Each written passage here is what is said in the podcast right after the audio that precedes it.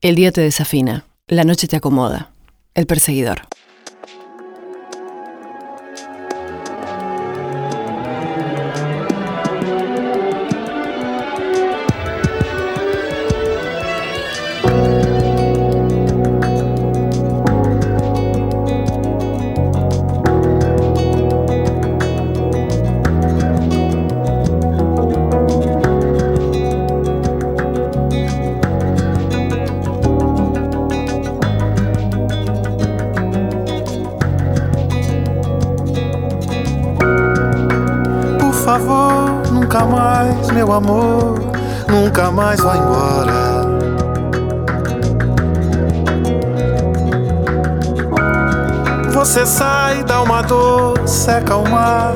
Noite cai, lua chora. Fico aqui sem comer, sem sair, meio em pânico, em pânico.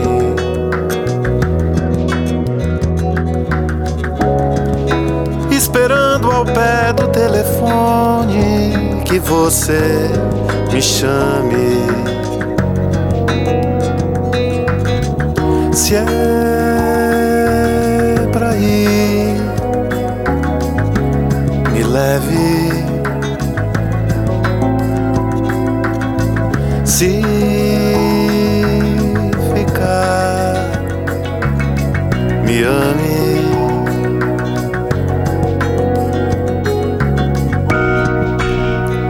De manhã, sua falta parece que salta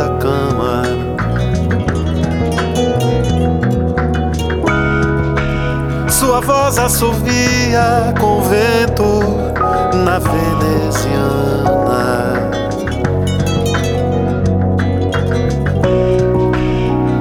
Fico mal, sinto frio, fins de tarde tem gosto de neve.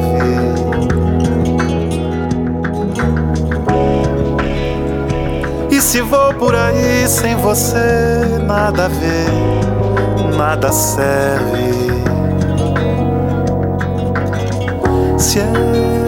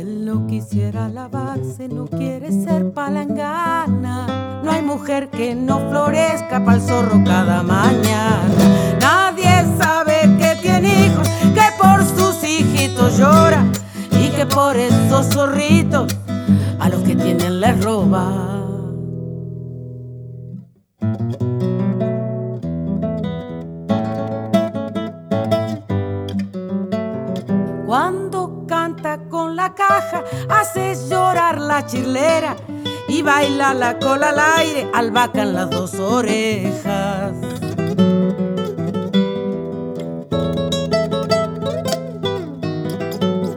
Cuando me le echan los perros, aparecen todos juntos. El zorrón, los yuyarales, lo mismo se les hace humo.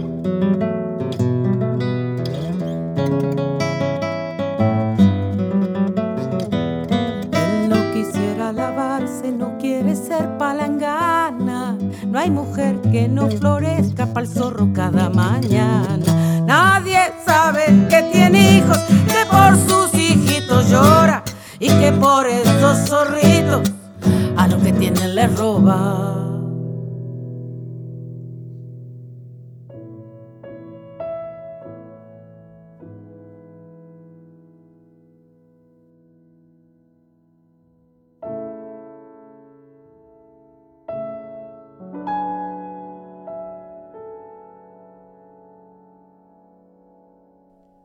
¿Ustedes nunca tuvieron la fantasía de robar un banco? Bueno, yo creo que sí. ¿eh? Según Hobsbawm, el bandolerismo social ha ejercido a lo largo de los siglos una persistente atracción en amplios sectores populares. No en vano, en el pasado y en tiempos muy recientes en Europa, Asia y América, las irritantes diferencias sociales y económicas han solido generar como contrapunto a tanta injusticia la figura, a veces muy arraigada en el pueblo, del bandolero social.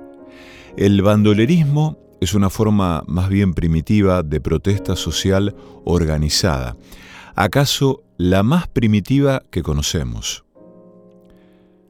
El bandolerismo es social, cuando quienes lo practican respetan las normas de justicia y códigos de convivencia emanados por la propia comunidad en la cual se encuentran insertos, al margen de la opinión y de los dictados de aparatos ideológicos y represivos del Estado. El bandolero social es un elemento emergente de las sociedades campesinas o medios sociales en transición hacia la modernización marcadas por los procesos de industrialización, que se mantiene dentro de los parámetros de convivencia de la sociedad, pero que es considerado por la gente como justiciero, paladín o vengador. En definitiva, se trata de una persona a la cual los sectores sociales más desfavorecidos apoyan, ayudan, ocultan y hasta admiran. Estos sectores sociales desfavorecidos también tienen establecida una clara diferenciación cuando se trata de bandidos, aquellos delincuentes comunes a los cuales les resulta igual robar el magro producto generado por los sectores populares, como así también el de un acaudalado terrateniente o industrial. Y los bandoleros sociales o bandidos nobles, a los cuales les resulta sumamente inadmisible sacarle algo a un necesitado, pero sí lo hacen con los sectores sociales acomodados.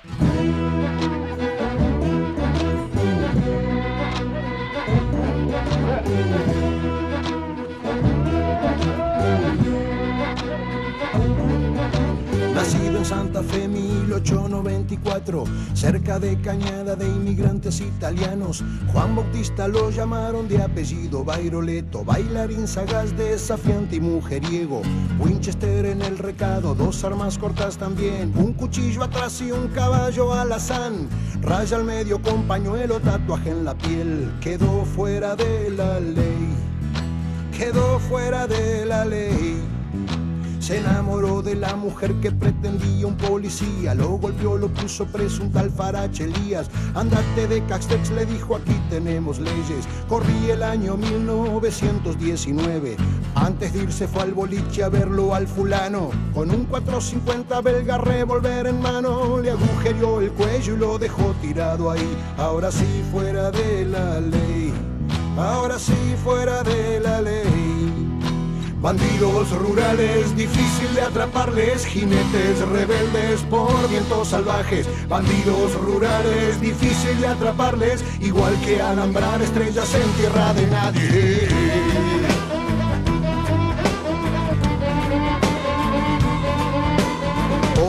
Mismo tiempo hubo otro bandolero, por hurtos y vagancia 19 veces preso.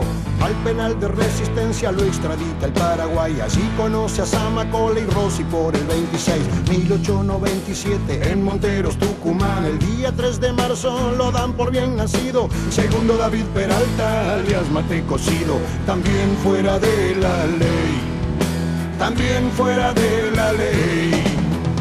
Entre Campo Largo y Pampa del Infierno, el pagador de Bungibor le da seis mil por no ser muerto. Gran asalto al tren del Chaco, Monte de Sespeña. Anderson y Clayton, firma algodonera. 45 mil a Dreyfus le sacaron sin violencia. El gerente guarde quebrachales, 13 mil entrega. Secuestró a Negroni, Garbarini y. Resistió fuera de la ley. Resistió fuera de la ley. Bandidos rurales, difícil de atraparles, jinetes rebeldes por vientos salvajes. Bandidos rurales, difícil de atraparles, igual que alambrar estrellas en tierra de nadie.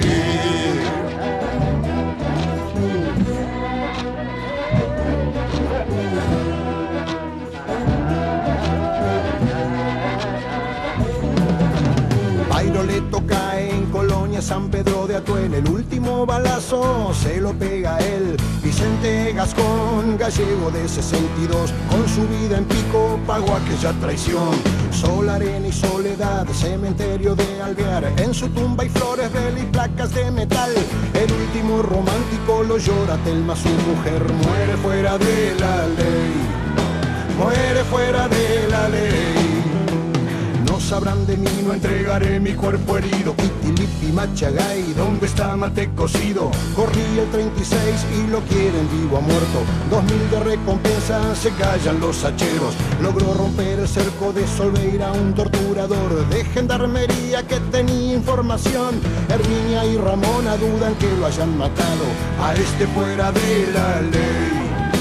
A este fuera de la ley. Bandidos rurales, difícil de atraparles, jinetes rebeldes por vientos salvajes. Bandidos rurales, difícil de atraparles, igual que alambrar estrellas en tierra de nadie.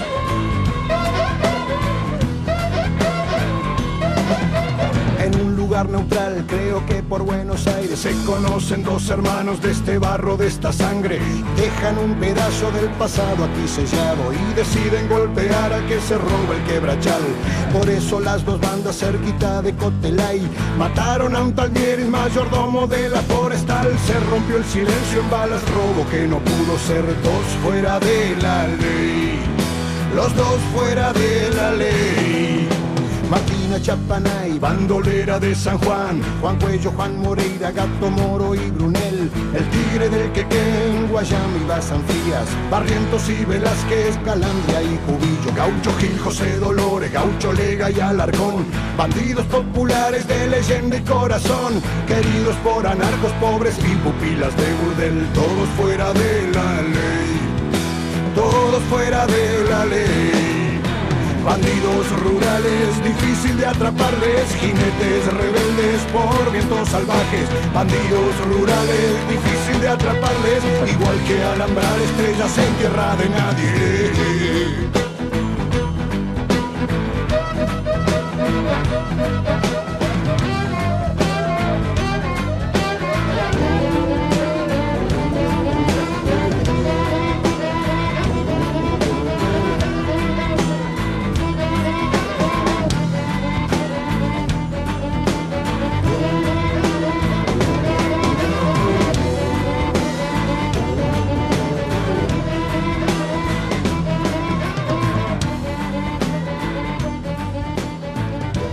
El perseguidor. Disonancias, recovecos, dislates y derivas.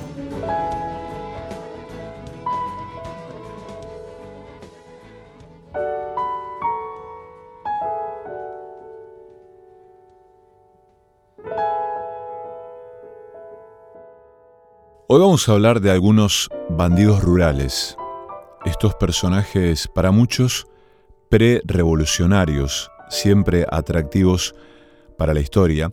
No vamos a hacer una tesis ni una historización rigurosa con demasiada información, solo vamos a dar cuenta a través de algunos relatos populares, a través de algunas músicas, de algunos versos, de algunas letras de canciones, y algunas palabras que se han publicado en algún que otro libro o documento de público acceso acerca de algunos que mm, han sido, son muy populares, al menos en la historia de la Argentina.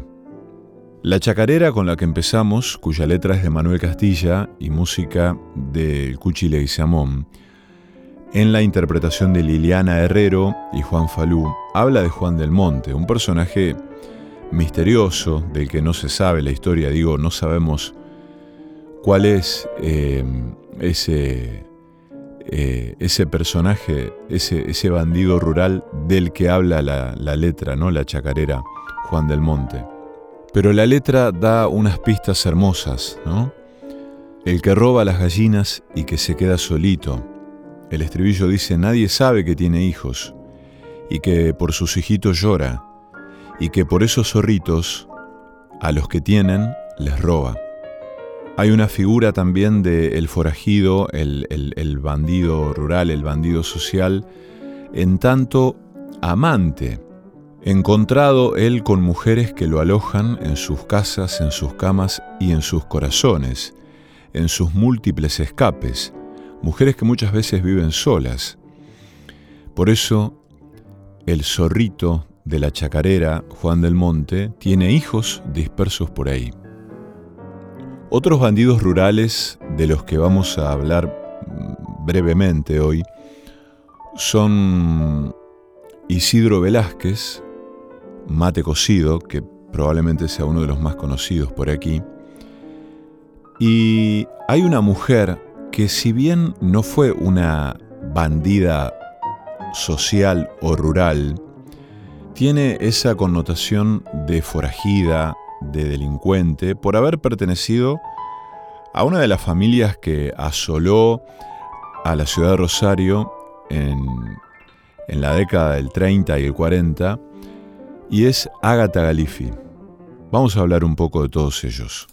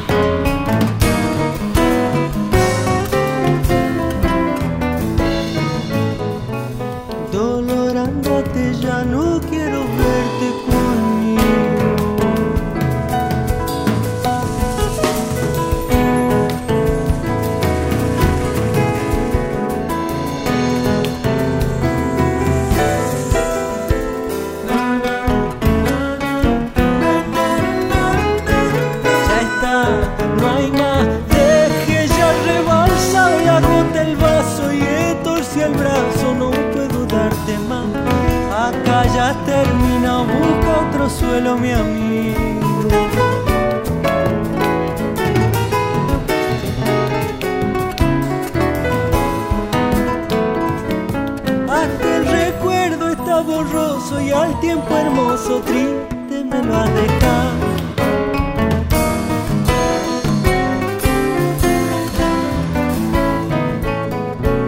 Ya está, no vuelvas majite por donde has venido. Nacido en Santa Fe en 1894 cerca de Cañada de inmigrantes italianos.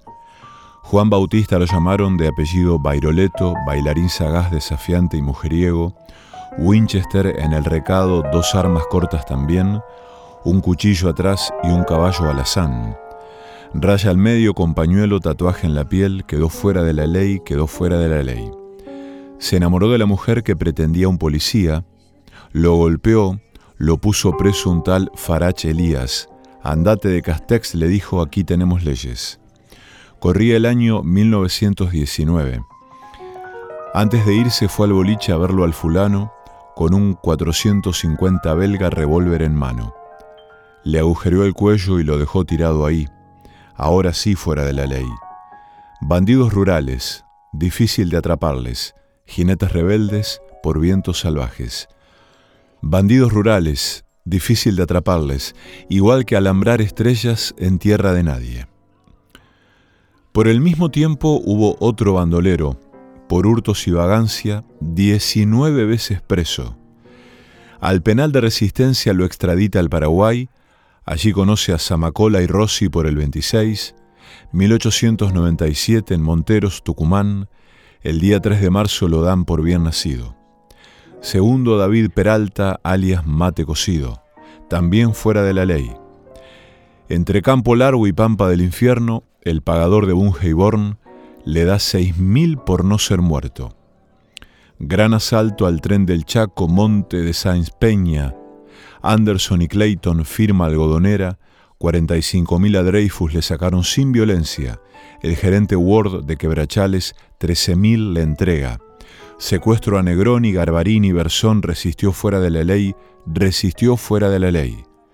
Bairoleto cae en Colonia, San Pedro de Atuel, el último balazo se lo pega el Vicente Gascón, gallego del 62, con su vida, en pico, pagó aquella traición. Sol, arena y soledad, cementerio de Alvear. En su tumba hay flores, velas y placas de metal. El último romántico lo llora Telma, su mujer, muere fuera de la ley. No sabrán de mí, no entregaré mi cuerpo herido.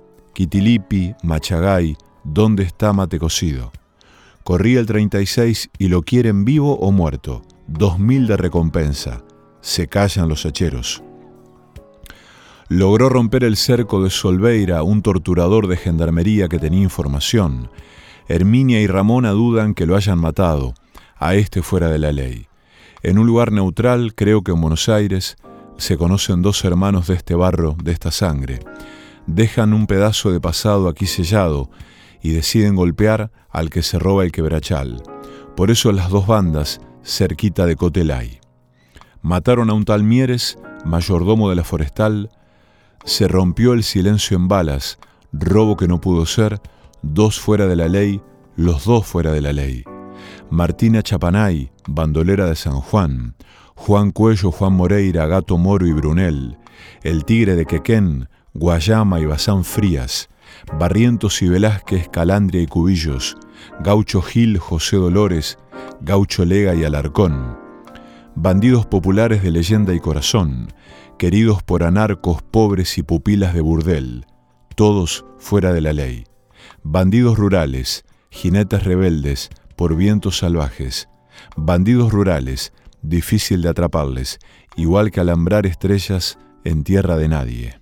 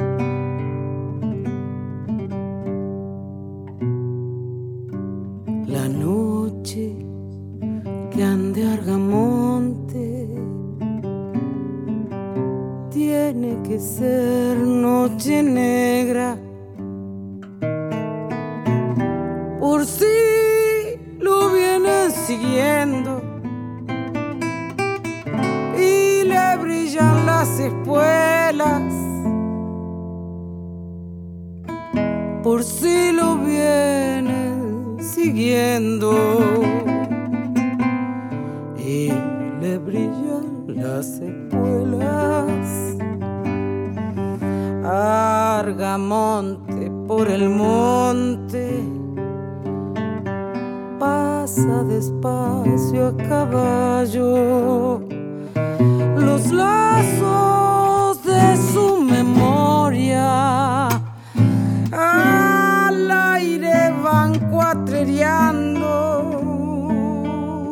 los lazos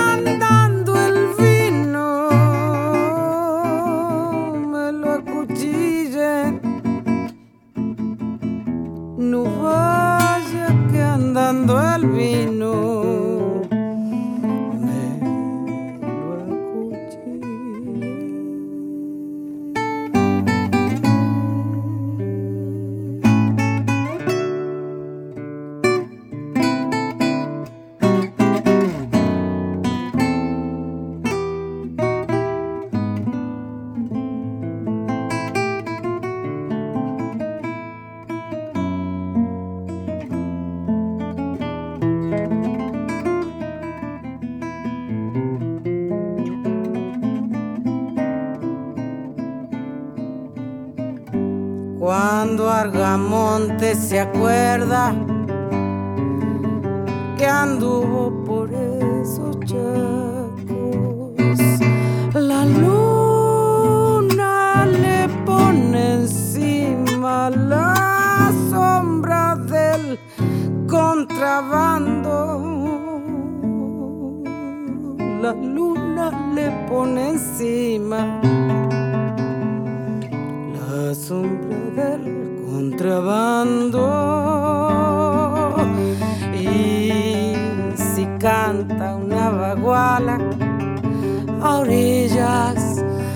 Pilcomayo, el agua se lleva un toro cuando lo están despeñando. El agua se lleva un cuando lo están despeñando. El gaucho que anda escapando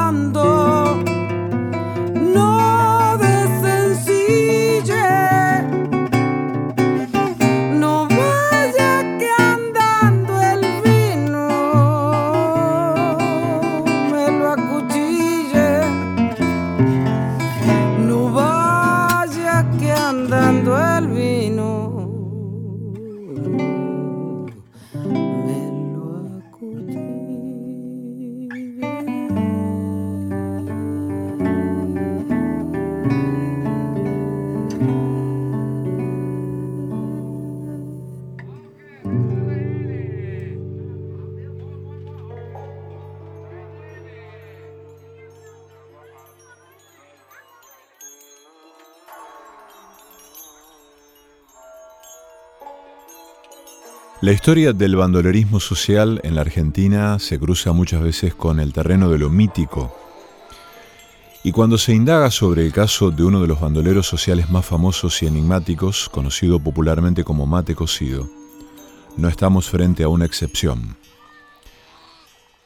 Este bandolero se hizo popular a través de los distintos medios de prensa de los años que van desde 1934 a 1940, Estamos a más de medio siglo de los sucesos que dieron fama y notoriedad a Mate Cocido.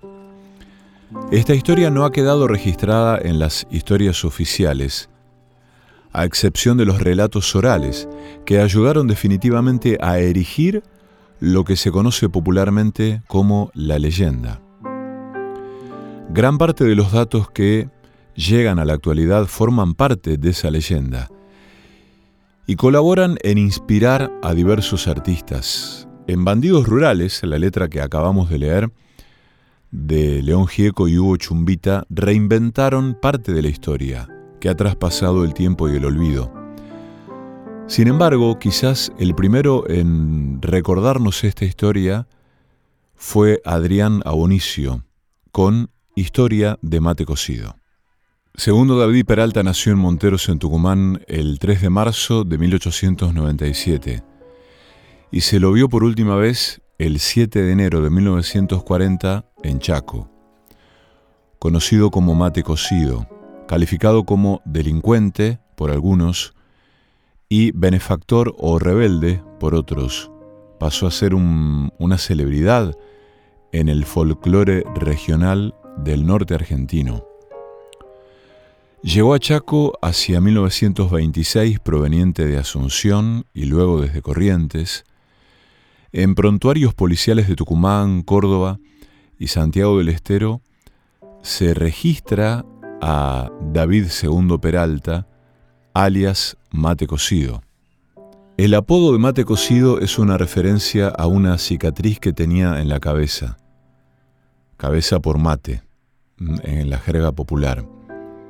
Su personalidad era la de un hombre culto, se comportaba con humildad y educación, pagando generosamente el más mínimo servicio recibido. Así ganó aprecio, popularidad, armaba los robos detalladamente, las poderosas empresas que robaba, Bungeborn, Dreyfus, La Forestal, daban lo imposible a las fuerzas de seguridad para su captura. La leyenda urbana afirmaba que robaba a las empresas ricas, la mayor parte extranjeras, para ayudar a los pobres. A su vez, la leyenda redondeaba su proceder aseverando que la espantosa manera de su accionar era montada por las propias empresas que robaban al pueblo chaqueño. Matecocido se autotitulaba El bandido de los pobres, escribiendo artículos en revistas de la época, allanándose sobre los motivos de sus extracciones, que jamás robaba a los pobres. Así se hizo valer en los grupos anarquistas. En su carrera delictiva usaba muchos documentos falsos, fácilmente asequibles en Buenos Aires, y aparecía como Julio del Prado, Manuel Bertolatti, José Amaya, Julio Blanco. Evitaba la violencia cuando podía, nunca tenía enfrentamientos armados con la policía. No era por miedo, sino una manera de proceder. Con el anarquista y bandido pampeano Juan Bautista Bairoleto, proyectaron asaltar una fábrica de tanino. Sin embargo, Peralta, mate cocido, desistió por no estar de acuerdo con lo que suponía iba a sobrevenir. Bairoleto ejecutó el robo dejando a un empleado muerto en la balacera con la policía. Los habitantes de Presidencia Roque Sáenz Peña, de Gancedo y en definitiva la mayoría de los pueblos grandes, fueron testigos de las acciones de mate cocido. Vestía casi disfrazado o como peón rural o como viajante para no levantar sospechas. Su fama de justiciero llegó fácilmente a Buenos Aires. En diciembre de 1939, la banda de Mate Cocido secuestró al estanciero Jacinto Bersón. El pedido de rescate por 50 mil pesos fue con precisas recomendaciones. El dinero se arrojaría el 7 de enero de 1940 desde el tren antes de la estación de ferrocarril de Villa Bertet en Chaco pero en un accionar policial ocurre un tiroteo en el lugar pactado y Mate Cocido resultó herido en la cadera. Luego de este episodio no apareció nunca más y si murió, tampoco fueron encontrados sus restos.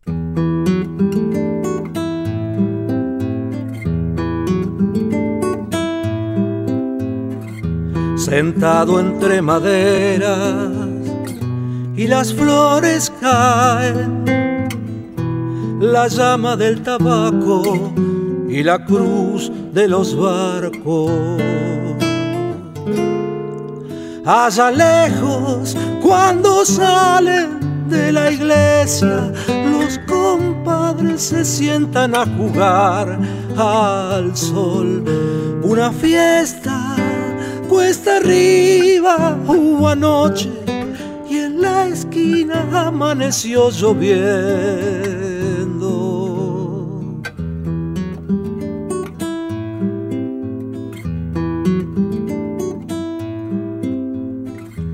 Sentado entre maderas y las flores caen, la llama del tabaco y la cruz de los barcos.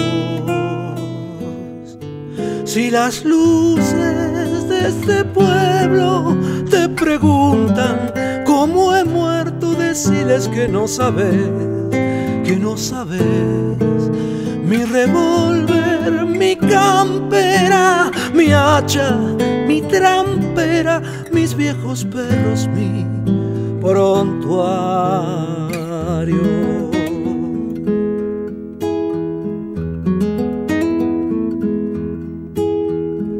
Tienes que estar prevenido, un día la lancha volverá. La esperaré tan tranquilo, me cambiaré de camisa y de puñal para que un oficial escriba en el parte de salida una O. Lo contará la guardia que no tembló para que un oficial escriba en el parte de salida Se ganará un ascenso como padre de familia. Para que el río se detenga a la hora señalada, llegarán. Tengo una puñalada como una mano más.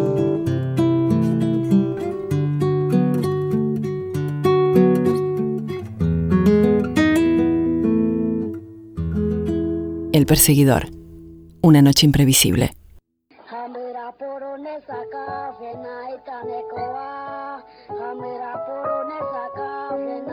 En enero de 1968, el comisario Pujol que fue el comisario a cargo de la captura de Isidro Velázquez, declaró en un reportaje en la revista Así, la gente es ingrata, insidiosa y difícil de entender.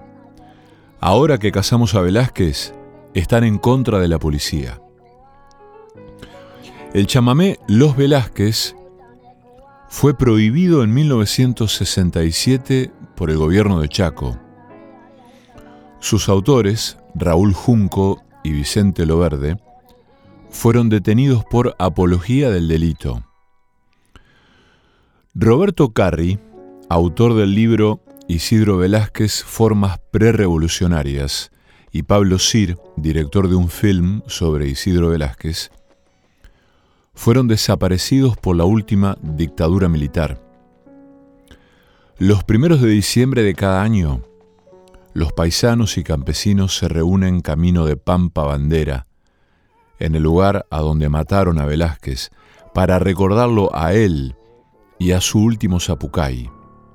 Isidro Velázquez es conocido como el último gaucho rebelde del nordeste argentino. Nació en 1928 en Burucuyá, provincia de Corrientes, y emigró al Chaco a los 20 años para trabajar en la cosecha del algodón y en los obrajes madereros, como lo hacían muchos campesinos de la zona. Tenía esposa e hijos en Colonia Elisa y se desempeñó como peón golondrina hasta que se enfrentó con la policía. Su desacato a la autoridad lo condujo a convertirse en un gaucho rebelde y perseguido. Hacia inicios de los 60 se internó en el monte y allí vivió por varios años al margen de la ley, acompañado primero por su hermano Claudio Velázquez y luego por Vicente Gauna, junto a quien cayó abatido. Pero esto dicen de Velázquez. Y algunos la agarran como, como Gauchito Gil, por ejemplo. Lo visita mucha gente, va y le pide esto, que le piden aquello, que ahora hace milagro. Acá, el santo Isidro Velázquez está hecho por el pueblo. Y recuperan con esto, recuperan una, una antiquísima tradición. ¿Por qué? porque los primeros santos del cristianismo los hacían las comunidades. Los pobres, eh, digamos, han vivido en esta lucha, en esta lucha por la sobrevivencia, en contra de proyectos políticos, económicos, etcétera, que los habían oprimido, y han sobresalido determinados personajes en esa lucha, ¿no? Que han tenido que hacerlo al margen de la, al margen de la ley, entre comillas, ¿ve? Y la gente se siente al margen de la ley. Se genera una fuerza que le da sentido a la vida, que le permite volver a vivir, ¿no es cierto? Por eso estos símbolos son muy importantes, ¿no?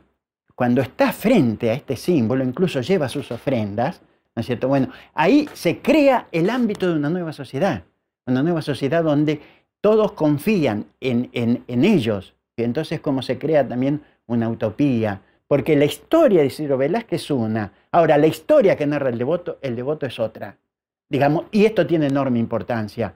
Cuando interpreta, por ejemplo, que Isidro Velázquez repartía lo que él le quitaba a los, a los ricos, le daba a los pobres, entonces eh, aquí se ha puesto realmente en este símbolo esta, esta concepción de una economía realmente del reparto, ¿no? Y sí, somos todos hermanos y estamos ahí viviendo ese, ese recordatorio y compartiendo el pan, compartiendo la música. Para que Pampa Bandera,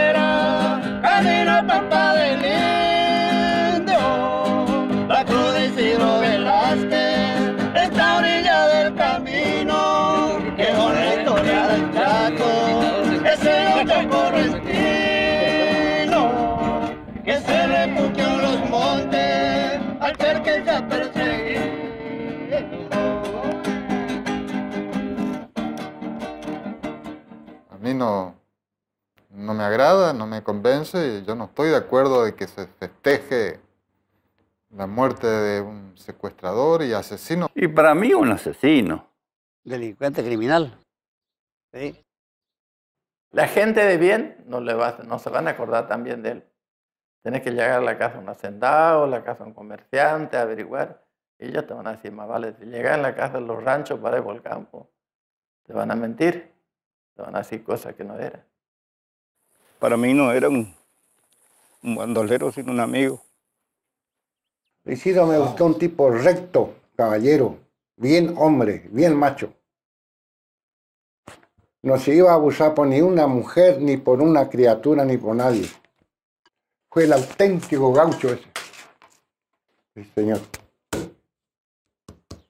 La muerte también de él, eh, injusta, del gaucho también es redentora. ¿no? Todo esto lo siente el, campesino en general, ¿no es cierto? Y por eso se siente identificado eh, con estos símbolos.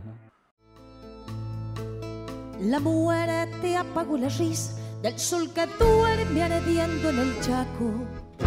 Porque Machagay se ha vuelto un llanto triste de sangre Ya no está Isidro Velázquez, la brigada lo ha alcanzado y junto a Vicente Gauna hay dos sueños sepultados.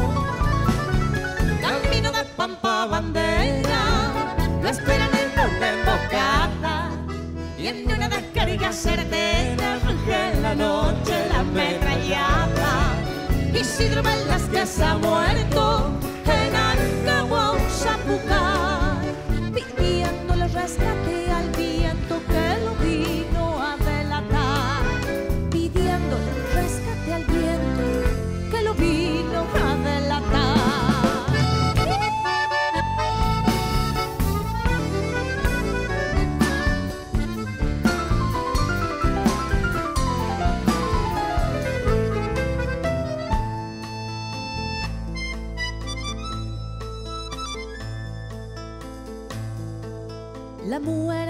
apagó la risa de los machetes en los quebrachos. La pólvora entre los huesos se hizo ceniza en dos pechos bravos, sin una vela encendida, sin una flor a su lado, sin una cruz en la tierra. Hay dos sueños sepultados. Camino de Pampa Bandera, no esperen embocada y en una descarga certera en la noche la ametrallada. Isidro Velázquez ha muerto en Ancahuao, Zapucar, vivía pidiéndole rescate al viento que lo vino a delatar, pidiéndole rescate al viento que lo vino a delatar, pidiéndole rescate al viento que lo vino El perseguidor, una liebre que corre tras un tigre que duerme.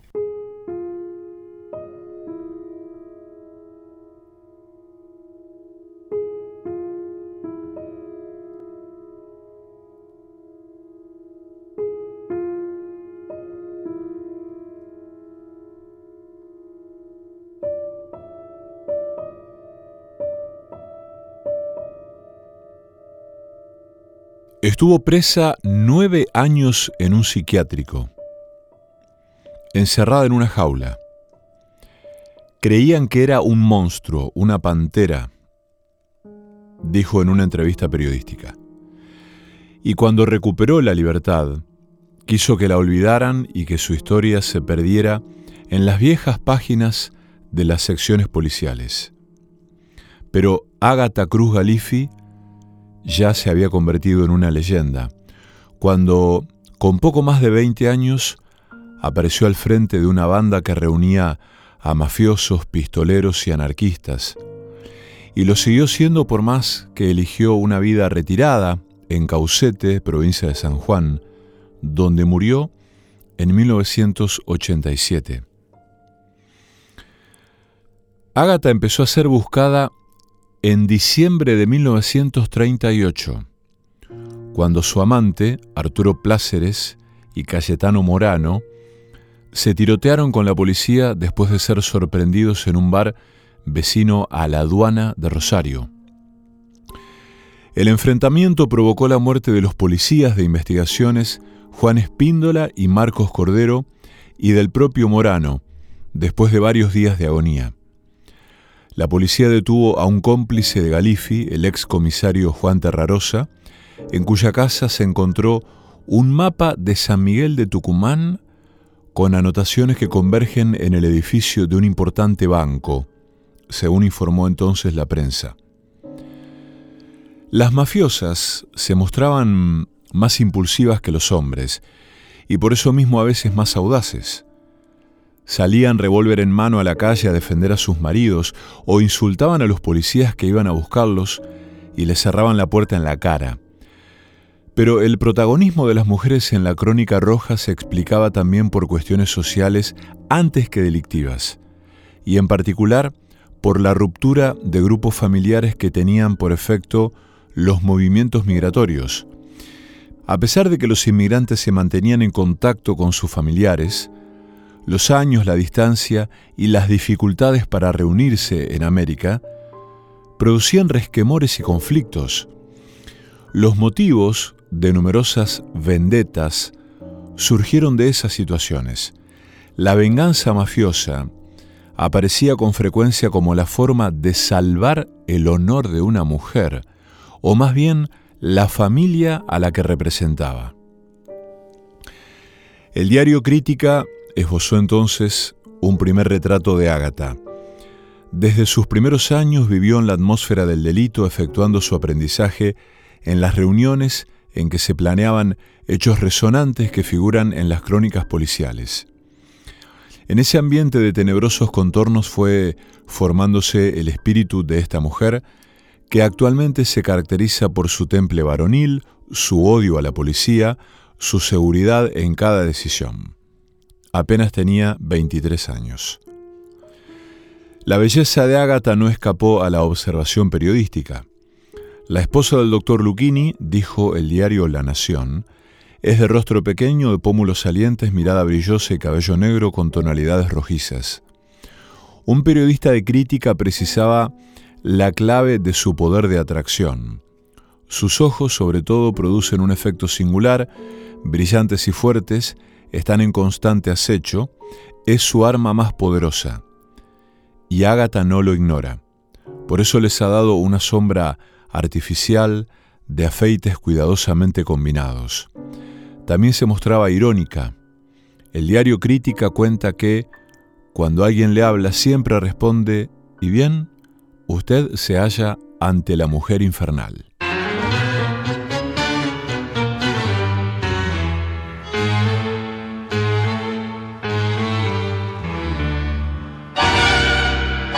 Decí por Dios que me has dado, que estoy tan cambiado, no sé más quién soy. El malevaje extrañado mm, me mira sin comprender, me ve perdiendo el cartel de guapo que ayer brillaba en la acción. No ve que estoy embaretado vencido y maneado en tu corazón.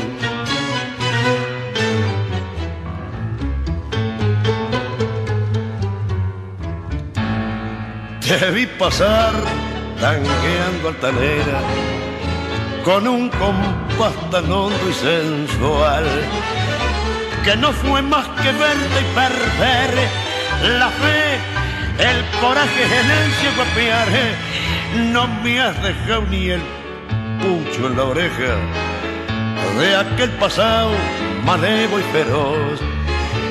Ya no me falta para completar más que ir a misa e hincarme a rezar. Hacer de miedo a matar, en vez de pelear me puse a correr. Me vi a la sombra o final. Pensé en no verte y temblé.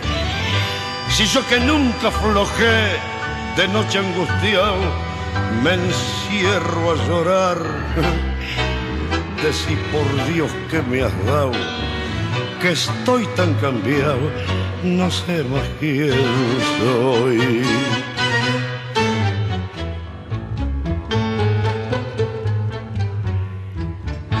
Te vi pasar tangueando altanera con un compás tan hondo y sensual que no fue más que verte y perder la fe, el coraje, el ansia y guapear.